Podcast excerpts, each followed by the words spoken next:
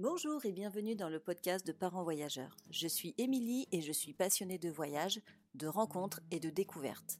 Dans ce podcast, je donne la parole à des familles de voyageurs. Qu'ils soient expatriés, nomades, tour du mondistes ou simples touristes, nous explorons ensemble les différentes facettes du voyage en famille. Le podcast de Parents Voyageurs est disponible partout, sur notre blog bien sûr, sur votre plateforme d'écoute préférée et sur la web radio Allo la planète. Alors détendez-vous, embarquement immédiat pour un nouvel épisode. Bonjour les parents voyageurs, j'espère que vous allez bien. Alors aujourd'hui, je vous emmène découvrir l'histoire de Laetitia et sa famille. Ils vivaient avant à Bordeaux, ils avaient une vie plutôt paisible avec leurs enfants, tout roulait bien, peut-être trop bien. Ils ont décidé de tout quitter à un moment où dans leur vie professionnellement ils étaient au top pour vivre une aventure exceptionnelle. Ils partent donc six mois sur les routes en sac à dos avec leurs deux enfants parcourir des pays qu'ils avaient encore jamais découverts auparavant. Mais leur but ultime était de finir cette aventure en posant leurs valises sur une île. Challenge relevé puisque c'est en Polynésie française qu'ils décident de s'installer et de scolariser les enfants. Laetitia aujourd'hui nous raconte leur parcours et comment ils en sont arrivés là et où ils en sont aujourd'hui. J'espère que cet épisode vous plaira. Je vous souhaite une belle écoute. Bonjour Laetitia. Bonjour Émilie. Je suis heureuse de t'accueillir. Moi, je suis ravie d'être euh, à ton micro ce matin pour parler de cette expérience de voyage. Ça va être euh, super sympa. En plus, euh, pour les auditeurs, on enregistre en direct parce que Laetitia habite à Madrid et du coup, c'est la première fois que j'interviewe quelqu'un en direct. Donc, c'est une nouvelle expérience. Est-ce que, avant de commencer, tu pourrais euh, te présenter et présenter ta famille? Alors, je m'appelle Laetitia, j'ai 44 ans, je suis maman de deux enfants, deux petits garçons, et je suis sur le point d'avoir un troisième enfant. On est arrivé à Madrid en 2020, après le Covid, et après un long périple de 24 mois euh, qui s'est fait entre un voyage, un très long voyage de 6 mois, 18 euh, mois passés en Polynésie française. Donc peut-être d'abord commencer par parler du tour du monde et après de l'expatriation pour essayer de D'accord. dans le temps. Pour le tour du monde, avant de rentrer dans le vif du sujet de l'organisation des pays, etc., est-ce que tu peux euh, bah, nous expliquer euh, bah, comment ça vous est venu l'idée de partir, de tout claquer comme ça euh, pour vivre ce projet? Alors c'était une envie qu'on avait avec mon mari euh, à l'époque. Moi, pour la petite histoire, j'ai grandi dans une famille expatriée depuis ma naissance. on a pas mal bougé, et notamment au Canada. Et j'avais envie de faire vivre cette expérience à l'étranger à mes enfants. On, est, on a décidé de partir à une période de notre vie où Professionnellement, les choses fonctionnaient très bien, mais il nous manquait quelque chose. On avait, on s'est dit que c'était le moment. Donc, euh, mon mari a vendu les parts, de sa société. Et moi, j'ai arrêté, mon, j'ai arrêté mon activité, mis en suspens mon activité. On a daté, fixé en fait euh, une date de départ et on s'y est tenu. Et cette date n'était pas prévue très très très longtemps à l'avance parce que finalement, on a acté un départ euh, huit mois auparavant. D'accord, c'est huit mois juste pour préparer la logistique, mettre des sous de côté. Euh. Alors, euh, alors financièrement, comment ça s'est organisé? Donc, le fait de vendre une part, voilà, les parts de société nous ont aidé à financer le projet. On a la même année, un mois avant notre départ, on, on a décidé de se marier. Donc, c'était une année un peu chargée en en projet. Notre cadeau de mariage permis également de financer, je reviendrai sur le détail de ça, une partie de notre périple. Et donc euh, la troisième, le troisième mode de financement, c'était des économies euh, qu'on avait fait depuis pas mal de temps parce que le voyage a toujours été pour nous première source de dépenses, projet de vie. Donc euh, on va dire que ça s'est réparti en trois modes de financement. Et huit mois pour acter la date et acter les grands points de chute, mais pas vraiment plus dans le détail. Ouais, vous aviez euh, juste déterminé les, pays, par exemple Voilà, exactement. On, a, on s'est fait aider par une agence de voyage spécialisée dans les tours du monde, euh, même si c'était pas vraiment un tour du monde au sens strict, parce qu'en fait, on avait un billet de départ, mais on n'avait pas de billet retour sur la France. C'est quand même étrange euh, quand je t'écoute parler de tout plaquer, justement quand tout va bien. D'autres familles, c'est souvent, ouais, on était à un moment de vie où ça allait pas, on se sentait pas bien, etc on a tout claqué pour euh, remettre un peu les compteurs à zéro. Et vous, vous avez fait l'inverse. Oui, c'est vrai que ça a surpris beaucoup de gens parce qu'on était propriétaire de notre appartement à Bordeaux. Puis professionnellement, tout, tout roulait bien et les gens nous ont dit Mais vous êtes un peu fou, euh, vous savez ce que vous perdez, vous savez pas ce que vous allez retrouver. effectivement, on en avait confiance.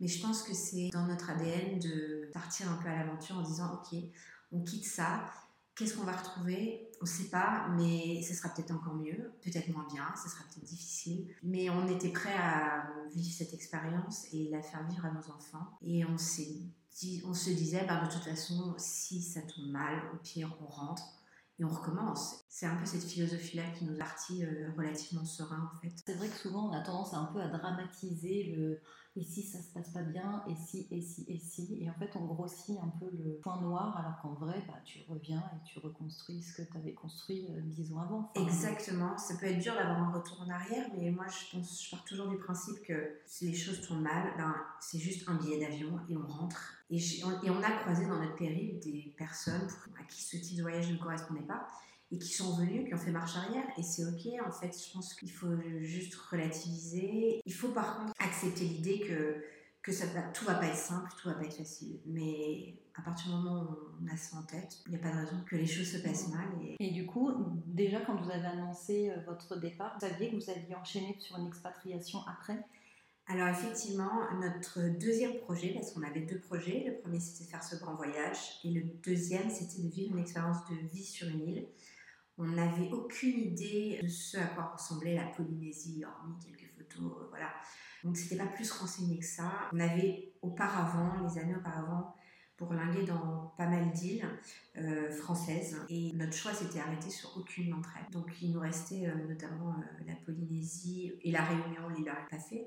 On y allait un peu à l'aventure, c'est-à-dire que on aimait, on y restait, on n'aimait pas. Bon, bah, on aurait peut-être changé nos plans. On s'était aussi mis dans l'idée que pourrait s'installer sur un des pays qui faisait partie de notre itinéraire si on avait un coup de cœur. Si on revient sur l'organisation du Tour du Monde, vous passez par une agence, vous déterminez euh, vos pays. Est-ce que tu peux me citer un peu les pays que vous avez euh, choisis et pourquoi? Oui, alors on a éliminé deux continents, euh, l'Afrique et l'Amérique du Sud. Moi j'ai vécu en Afrique et j'ai visité déjà pas mal de pays. L'Amérique du Sud également. il fallait faire des choix, financièrement aussi parlant. Donc cette agence de voyage, euh, on a monté les grands points de chute, donc on a acheté les vols long courrier. On a commencé par les États-Unis, on a poursuivi sur Hawaï.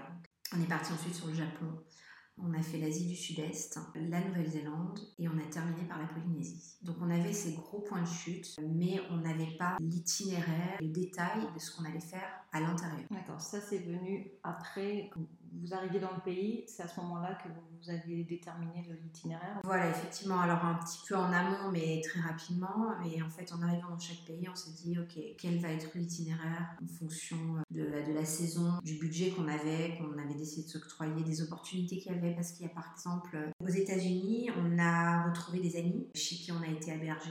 Par rapport aux opportunités, aux personnes qu'on a croisées, on a euh, orienté le séjour localement. Mmh. On a également dans le périple euh, retrouvé, et ça c'était une expérience très chouette, à un moment donné, euh, une de mes sœurs euh, dans un pays et mon frère dans un autre, pour partager en fait ce moment, et ça c'était une expérience assez, assez, assez géniale. C'est super sympa du coup de vivre une petite parenthèse comme ça. oui, familiale, c'était très chouette. Au niveau des pays que vous avez choisis, alors dans l'image qu'on se fait, j'ai l'impression que c'est quand même des pays qui sont assez onéreux au niveau du budget. Ça vous a pas posé problème? Est-ce que vous avez des, surprises, des moins bonnes surprises? Comment ça s'est euh, organisé? Alors oui, effectivement, sur, sur le papier, euh, il y avait pas mal de pays qui demandaient un certain budget. Euh, on, a, on a eu des bonnes et des mauvaises surprises. des attentes qu'on avait sur, sur des pays et on a été voilà, bien ou mal surpris. Par exemple, la Nouvelle-Zélande, c'est un pays où on avait une attente énorme. D'un point de vue budget, on a trouvé que c'était un, pays très cher. On s'est trompé dans le choix euh, à l'époque parce que nos enfants, le plus petit avait 3 ans et demi, l'aîné 7 ans. La Nouvelle-Zélande, c'est un pays qui est magnifique quand on peut grimper, faire beaucoup de marches. Et en l'occurrence, avec deux enfants en bas âge, c'était assez compliqué. Donc on est un peu resté sur notre fin à ce niveau-là. Contre toute attente, le Japon, qui était un pays dont on nous avait dit c'est très très onéreux, il s'est avéré que c'était loin d'être le pays le plus coûteux. Au niveau des enfants, ça a été une expérience incroyable. L'aîné en a un souvenir, euh, c'était son pays coup de cœur. En fait, on n'avait pas vraiment, on, avait des attentes, mais on, s'était renseigné sans trop avoir d'avis parce qu'on avait envie de se faire notre propre avis. Et d'ailleurs, j'ai commencé à regarder pas mal de blogs dans chaque pays J'ai mis un peu le holà là-dessus parce que des fois, c'est un peu comme quand on achète un guide touristique et qu'on on passe sa journée avec le nez. Finalement, on oublie de regarder ce qui se passe autour de nous et on se laisse plus porter. Et on a décidé à un moment donné, il euh, fallait juste suivre notre instinct et pas effectivement prendre trop d'avis parce que les avis sont tellement partagés. Et, et même moi, je me rends compte a posteriori quand je donne, quand je recommande des endroits à des personnes, on n'a pas forcément les mêmes goûts. Et il peut y avoir une déception pour certaines personnes, contrario, euh, un moment de surprise euh, positif. On y est allé un peu euh, en naviguant comme ça, en se disant, bon, on verra bien. Et à organiser beaucoup au jour le jour. Un voyage comme ça, c'est une vraie entreprise. C'est une vraie logistique. Ça peut paraître un peu curieux de, de dire ça, mais à un moment donné, on reçoit une certaine fatigue au quotidien parce qu'il faut euh, bah, savoir où est-ce qu'on va loger, où est-ce qu'on va manger, qu'est-ce qu'on va visiter, respecter les rythmes des enfants. On a besoin de faire une, une pause dans ce voyage, des sortes de vacances. On l'a fait à un moment donné, euh, on avait besoin de, de, plus mm. réfléchir. Tu es saturé en charge mentale, tu, tu, te rendais compte que tu vivais plus ton voyage tellement tu étais épuisé par la Voilà, au bout d'un moment ça devient, ça devient un petit peu ça. C'est vrai que changer de lieu tous les jours avec les enfants, faire les bagages, défaire les bagages. C'est crevant, même si euh, on est parti vraiment très light, c'est-à-dire qu'on avait deux sacs à dos pour quatre. On a appris à vivre avec le minimum et c'est vrai que ça fait un bien fou. Donc à ce niveau-là, c'était quand même assez euh, simple. On avait beaucoup, euh, on, a, bien simplifié les choses. Mais le fait de devoir se projeter en permanence, s'occuper de, ben, de la logistique, parce qu'en fait, entre les grands points de chute on n'avait pas vu ni acheté euh, toutes les connexions intérieures dans le pays, que ce soit les trains de nuit, euh, les vols, euh, les locations de voitures, les locations de camping-car, etc. Tout ça, en fait, ça s'est fait sur le moment. Même si on n'a pas besoin d'anticiper énormément, il faut quand même préparer. Ouais, ouais. Et, du coup, maintenant, avec du recul, après ces quelques années, est-ce que tu t'organiserais de la même manière ou tu ferais un petit peu différemment? Je pense que je, je pratiquerais la même méthode parce que j'ai bien aimé ce côté euh, on s'est laissé porter. Il y a des endroits, par exemple, où on avait l'intention de rester 24 heures, on y a passé une semaine. Et l'idée de ne pas avoir booker en avance permet une certaine flexibilité mm. et une certaine liberté. C'est ce qu'on cherche quand on fait un voyage comme ça, c'est vivre un peu euh, librement, sans contrainte. Et je pense que de trop euh, planifier, euh, ça peut frustrer à un moment mm. donné. Il y a, à contrario, un pays, notamment je pense au Laos, où on avait planifié une seule un temps limité. Et on a, on a regretté, on s'est dit mince, euh, on aurait dû rester plus longtemps. Je, pense que si je devais, on devait refaire cette expérience, on espère un jour refaire d'ailleurs, euh, eh bien on planifierait pas plus que les grands points de chute et on se laisserait un peu porter. T'es pas du genre à te faire une bullet point euh, de la liste des choses à voir dans les pays? Alors, on avait, on avait, je me souviens même plus si on avait des guides papier, si on en avait quelques-uns.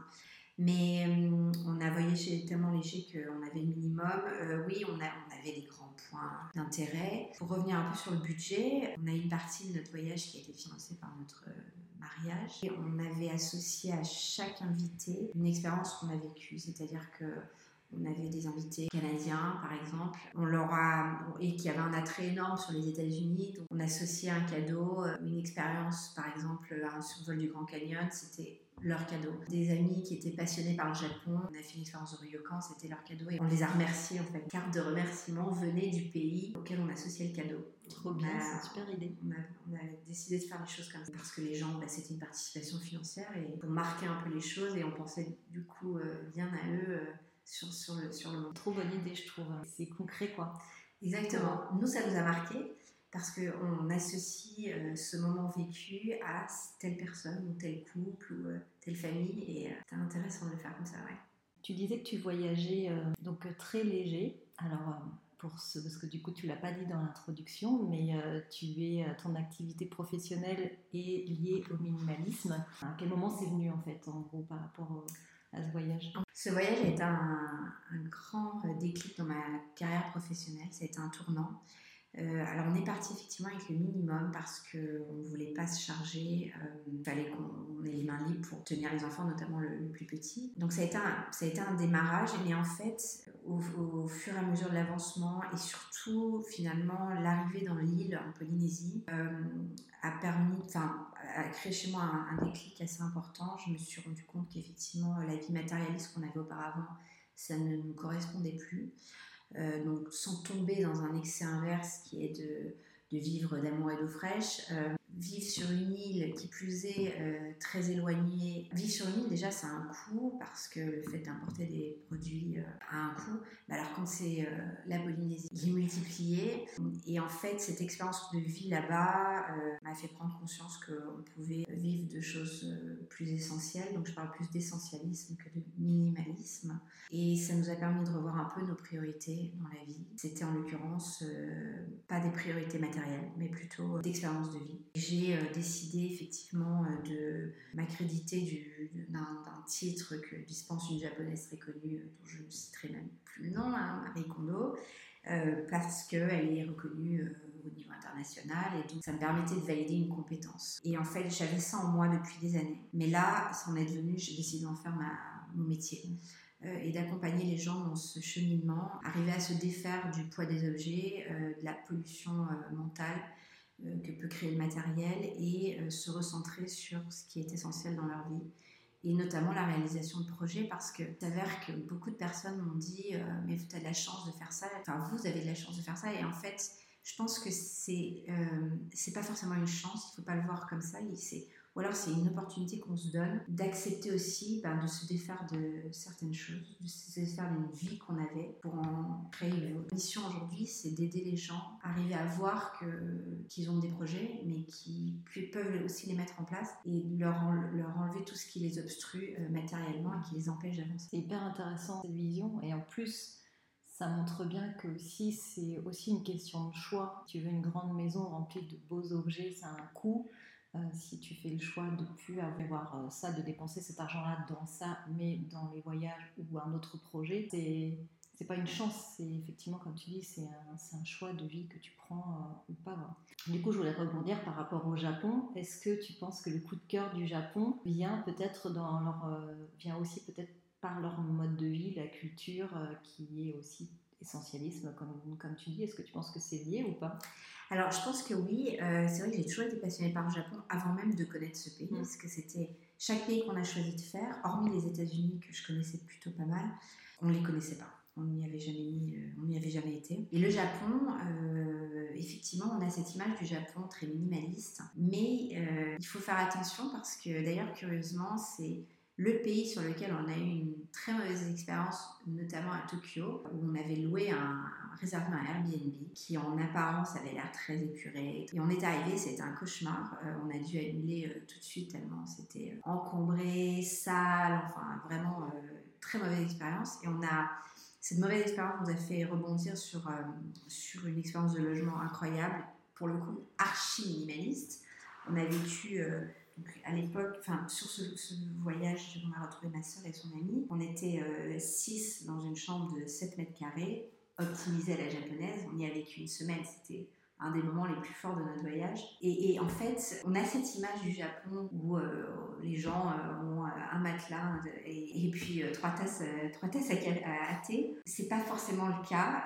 ils vivent dans des petits espaces, tout est bien optimisé. Mais des fois, ça peut être quand même très surchargé. Mais, effectivement, ce qui en ressort quand même, c'est ce côté euh, d'optimisation. Et moi, ça m'a toujours passionnée. Euh, j'adore la culture japonaise. Parce que finalement, il y a ce minimalisme dans tout, même dans, dans, l'art culinaire. Euh, cette façon lente de manger avec les baguettes, etc. On voyage dans un pays, c'est intéressant que plusieurs, plusieurs choses soient passionnantes, notamment l'architecture, la partie alimentaire. Tout est simple. Euh, dans un pays où la langue est compliquée à comprendre, où tout doit être traduit. On a d'ailleurs un, box de traduction sur nous en permanence. Finalement, tout est simple. Ça a quelque chose d'archi reposant. Euh, au niveau des enfants, on sent une certaine sécurité, donc c'est très apaisant. Donc je pense que le Japon cochait plusieurs cases qui ont fait que c'était un, vrai coup de cœur. Très, très très bien senti dans ce pays et, notre aîné, euh, ça a été également son, coup de cœur. il nous parle de ce pays, ça l'a énormément marqué. Euh, en fait, ce contraste entre euh, les moments de zénitude, si je peux dire, euh, passer dans des ryokan ou dans, des, dans, des, parcs, et puis cette effervescence dans, certains quartiers des grandes villes. Le contraste, il, est, assez magique. Concernant les, les, enfants, vous avez fait quoi comme choix par rapport à la scolarité? On a décidé de ne pas passer par les cours du CNED on a décidé de faire nous-mêmes l'enseignement pendant cette période qui n'était pas non plus extrêmement longue puisque c'est un voyage de six mois. On savait qu'en Polynésie, l'école reprenait fin janvier. Donc finalement, on tombait pas mal dans le, dans, le timing. Ils, ont finalement raté un trimestre scolaire, ce qui n'est pas énorme. Et euh, le petit était en maternelle. L'aîné avait passé son CP, donc il était en CE1. Et on a acheté un, cahier de maths, un cahier de, français. Et puis on a essayé de s'y tenir assez régulièrement pour garder un petit rythme. Mais bon, je ne vous cache pas que dans la réalité, euh, il y a un décalage entre la théorie et la pratique suivant les pays, c'était pas, pas très commode. mais on a continué l'enseignement un petit peu pour qu'il ne soit pas complètement perdu en arrivant euh, en Polynésie. On a fait beaucoup, c'était de prendre des moments culturels avec les enfants, dans des musées, dans des bibliothèques, euh, faire des temps de lecture, notamment au niveau de l'Alliance française. On a pu au Cambodge, au Laos. Je me souviens bien de ces, moments-là. Euh, au Japon, on a fait, il y avait beaucoup dans les musées des activités organisées pour les enfants. Aux États-Unis également, ça a été le cas. Donc on a pris ces moments parce que ça permettait de, de couper un peu dans le rythme et euh, pour les enfants, euh, ben, de les connecter avec d'autres d'autres enfants. Donc on a, on a pas mal, pas mal euh, consacré de moments là-dessus. Hyper, hyper bien de faire ça parce que c'est pas papa-maman qui fait l'école. Exactement. Dans une langue différente en plus. Et ça c'est chouette parce que finalement il y a, y a, moins d'appréhension euh, l'apprentissage d'une langue. En fait, les enfants s'adaptent. Il faut avoir confiance en nos enfants. Quand on a, au bout de ce périple, on est arrivé à Madrid, donc le, retour à la case départ, le retour en France, c'était pas prévu du tout. Euh, on est arrivé en Espagne, je fais une petite aparté, mais ils parlaient pas espagnol, nos enfants, et on les a inscrits dans une école publique espagnole. Je pense que mon mari était plus angoissé que mes enfants mais ils se sont euh, très bien adaptés. Et bon, au début, c'est un peu l'instinct de survie. On, bafouille quelques mots et puis euh, en trois mois, ça se maîtrisait bien. Et puis au, bout de six mois, ils parlaient euh, quasiment couramment. Aujourd'hui, on croit qu'ils sont espagnols. C'est incroyable. Hein. Incroyable. Ils ont cette capacité. Des vrais Ah c'est fou. Et, à la fin de ce périple, ils avaient quand même quelques notions d'anglais, le fait de faire un peu des, activités en anglais, pouvoir parler en anglais ben, Très peu, parce qu'en fait, on, on est vite passé d'un pays à l'autre et euh, effectivement euh, pas assez resté assez longtemps pour euh, passer à l'apprentissage vraiment concret de l'anglais. Mm. Ils ont retenu des mots, mais c'est vrai que le l'aîné s'amusait à apprendre dans chaque pays les mots de base, donc en japonais, en, au Laos, en anglais, effectivement, mais voilà, ça reste mm. des, petits, des petits mots comme ça. Mm. Complètement, oui, parce que quand on apprend aussi quelques mots d'une langue, on apprend aussi la culture aussi qui va avec. C'est, les, deux sont, les deux sont liés, donc c'est déjà un premier pas Complètement. vers l'ouverture d'esprit principal. Pour l'aîné, c'était français maths qu'on maintenait, euh, nous, d'un point de vue euh, histoire et géographie. Il a, il a, pu apprendre au travers des musées qu'on a visités, au travers de la carte. En fait, on a fait, euh, chacun, j'avais créé un cahier dans lequel on a raconté très très très fréquemment ce qu'on faisait dans la journée, on a visité et puis on collait des images, on, faisait des dessins. À partir de journaux, euh, on découpait des, choses pour, euh, pour se rappeler, pour euh, vraiment marquer dans le temps ces moments. Et ils ont plaisir à revenir sur ces, sur cahiers et se dire waouh, c'était super, je me souvenais pas qu'on avait fait ça, etc. Donc c'est un petit peu leur guide de voyage. Ça leur a permis de se repérer un peu dans le temps et géographiquement ça a permis d'occuper aussi, hein, parce qu'il euh, y a des moments euh, qui sont un peu longs de, voyage. Donc vous faites votre euh, petite parenthèse de voyage et vous décidez de poser vos valises en Polynésie. Comment vous vous êtes organisé à votre arrivée là-bas? Est-ce que vous aviez anticipé les choses Vous aviez pris un Airbnb et vous avez improvisé? Alors on, a, on avait pris un Airbnb, on a la chance d'avoir des, des, amis rencontrés à Bordeaux qui repartaient sur la Polynésie, donc qui ont été un peu un guide pour nous. Mais on est arrivé en Polynésie, à Tahiti, et on a euh, tout de suite poursuivi pendant un mois notre périple sur les îles. Il y a cinq archipels d'îles en Polynésie et il y a beaucoup à voir. Même si de l'extérieur on a l'impression que c'est toujours un peu pareil, une île ça reste une île, elles sont relativement euh, différentes toutes, en tout cas entre les archipels. Donc avant de reprendre la scolarité, on a décidé de, voyager. Et c'est après euh, ce périple qu'on a scolarisé les enfants, ça a été assez simple. Le choix de l'école, quand vous êtes arrivé, vous avez géré ça? Alors, euh, on a choisi de se poser sur Tahiti, euh, l'île principale, euh, parce qu'en fait, on avait fait effectivement une demande un mois ou deux auparavant, c'était assez simple. Et puis, professionnellement, on ne savait pas trop où est-ce qu'on allait, est-ce qu'on allait, combien de temps on allait rester. Tout était, rien n'était vraiment calculé.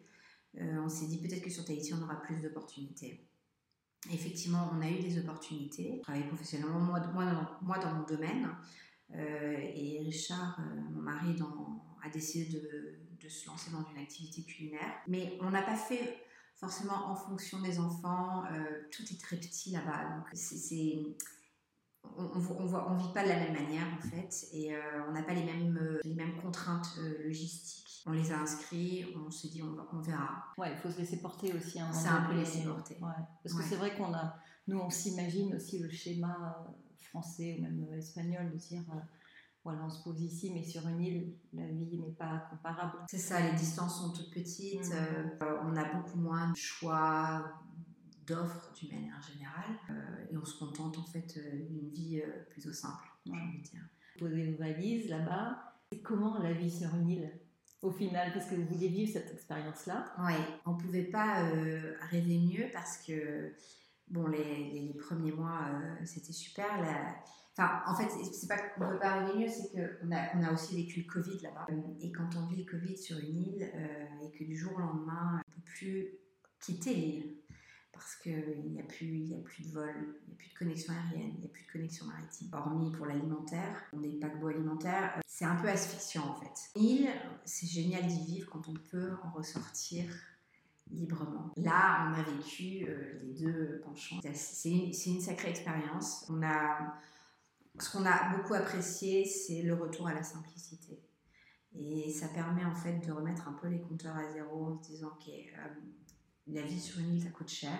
Quelle est la priorité? Et on devient effectivement, euh, ce que je disais tout à l'heure, moins matérialiste. On change un peu le, cap priorité dans la vie. On concentre sur l'essentiel. Oui, exactement. C'est un peu ça l'idée. Euh, on a passé beaucoup de temps avec nos enfants. Et pour eux, ça a été, ça a été un moment très important euh, le petit euh, nous parle de, la vie là-bas euh, sans arrêt, en fait. Je pense qu'il a, on a vraiment vécu ces voyages-là et ces expériences soudent énormément une famille. Je pense que c'est vraiment une expérience hyper enrichissante pour tout le monde. Effectivement, le, côté matériel, euh, tout coûte tellement cher en fait. Même ce qui est fait localement, l'artisanat local a un coût. La priorité, c'est de se loger euh, bien. D'être... Par exemple, moi qui suis passionnée par la lecture, j'ai beaucoup, beaucoup, beaucoup lu euh, quand j'étais là-bas. Enfin, dans une ville comme Bordeaux où on vivait avant, on a souvent cette tentation d'aller faire du shopping, de sortir dans des bars, des restaurants, etc. On a moins cette offre là-bas. Donc, euh, bah, on se ressent sur autre chose. tu changes complètement ta manière de vivre au quotidien. Complètement. Et donc, vous êtes resté combien de temps au total? Avec quelle partie euh, en mode libre et combien de temps en mode Covid? Alors, euh, la Polynésie, ça a duré 18 mois. Ben, en fait, comme, comme, comme pour le reste du monde, je crois que c'était 3 ou 4 mois de confinement je me souviens plus exactement. Il a fallu prendre une décision assez radicale. C'est-à-dire qu'en fait, nos économies commençaient à s'épuiser. La Polynésie a décidé de fermer ses frontières. Économiquement, c'était plus viable. Donc, on a dit qu'il fallait actionner le plan B. Le plan B, c'était euh, Madrid. Et donc, on l'a actionné euh, rapidement. On a pris le premier vol euh, pour rentrer sur l'Europe et on a enchaîné tout de suite Madrid. Dès que Madrid a rouvert ses frontières, on a, pu, on est, on est venu s'installer pour lancer le plan B qui était à reconstruire notre vie professionnelle. Vous avez tous les deux arrêté vos activités presque du jour au lendemain là-bas pour, euh, pour rentrer Complètement. On a dû euh, arrêter, vendre ce qu'on avait, euh, ce sur quoi on avait investi. Voilà, utiliser nos économies pour, pour tout, tout, relancer sur, sur l'Espagne. Et pourquoi Madrid C'était déjà dans vos têtes? Oui, alors on, a, on connaît cette ville depuis pas mal d'années parce que j'ai ma sœur qui y vivait, donc on venait assez fréquemment. Et puis c'était une ville d'Europe dans laquelle on se sentait bien. Euh, le climat, il y avait plein plein de choses que cochait Madrid. Euh, donc on a décidé de venir s'installer là. Euh, d'un point mon, mari s'est associé avec ma sœur. D'un point de vue logistique, ça, voilà, ça a été assez simple. Pourquoi faire le choix de ne pas rentrer en France justement? Alors oui, c'est vrai que c'est une question qui nous a été hyper souvent posée. On n'avait pas envie d'un retour en arrière, on avait envie de continuer un peu cette aventure. Parce que finalement, vivre à l'étranger, ça reste encore une aventure. C'est toujours un peu un voyage, on a plein de choses à découvrir dans le pays. Et sur l'Espagne, on a encore plein plein de choses euh, à découvrir. Ouais, tu voulais encore cette, cette excitation de vivre à l'étranger. Exactement. Et d'avoir un quotidien qui ne ressemble pas au quotidien que tu avais euh, Exactement. en France. Oui, on n'avait pas envie d'un retour en arrière. Hmm. Ouais, parce que toi, tu considères quand même que le fait d'avoir, si vous étiez rentré en France, c'était un retour en arrière? Ça aurait, ça l'aurait peut-être pas été si on n'était pas rentré sur la même ville. Il aurait fallu euh, aller ailleurs en France qu'à Bordeaux, par exemple, où on était. Mais on avait envie de poursuivre cette aventure à l'étranger avec, euh, avec nos enfants. Euh, on trouvait que c'était une chance de leur donner cette possibilité de, de devenir bilingue euh, en espagnol. Moi, ça a toujours été un rêve que mes enfants parlent plusieurs langues jeunes. Encore un rêve qui s'est réalisé, c'est chouette. Et donc, non, non, aucun, aucun regret. toujours cette soif de, continuer. De découvrir. Ouais, Oui, je trouve que c'est tellement enrichissant. si on peut le faire et si on a l'envie et la volonté voilà, de, de, le faire, il faut faut, faut, faut, le faire. Faut pas s'imiter, il faut pas trouver des excuses. Mais je sais que c'est évident. Hein. Ouais, il faut réussir à enlever ces barrières qui nous bloquent. Et... Franchir le cap. Sortir de sa zone de confort. Je sais, c'est très à la mode, mais, mais c'est vrai. Mais, mais c'est quand même une réalité. Accepter que tout sera passant, mais qu'il y a toujours des bonnes choses à en tirer dans ces expériences. Pour terminer, tu peux nous, nous parler peut-être de vos projets? Non, dans l'immédiat, ben, nos enfants, euh, on les a beaucoup. Euh, éduqué euh, sur le voyage et l'aîné Martin a reçu euh, pour son anniversaire. il voulait absolument aller découvrir une capitale d'Europe, aller visiter Amsterdam, qu'on connaît nous déjà. Il a eu son premier petit guide de voyage et c'est lui qui va faire tout le, périple. Donc il est très, très content euh, dans cette perspective. Donc on va dire que c'est un petit projet simple, mais, mais pour lui, voilà, ça sera notre guide et il en est très très très content. Donc c'est son voyage et on fera vous allez suivre. Exactement. Je suis ravie parce que ben, je vais me laisser porter. Et après, on est aussi, euh, on a découvert euh, Home Exchange il y a deux ans. Et on trouve que c'est une assez chouette formule de voyage. Pareil, il va choisir son, son Home Exchange. Trop bien, bah, tu nous rediras comment c'était du coup. Avec plaisir. Merci beaucoup Laetitia de nous avoir accordé du temps. C'était hyper intéressant. On pourrait en parler des heures de ce sujet. Oui, j'avoue que c'est génial de, de, revivre ça en fait au travers d'un interview comme ça. Je trouve ça génial. Carrément. Puis nous, on découvre encore plein d'autres euh, manières de voyager. Merci beaucoup. Merci à toi. à bientôt. À bientôt. Si cet épisode vous a plu, n'hésitez pas à le partager autour de vous ou de laisser un commentaire sur votre plateforme d'écoute, ça nous fait toujours plaisir de vous lire. En tout cas, moi je vous souhaite une très belle semaine et je vous dis à mercredi dans 15 jours. Bye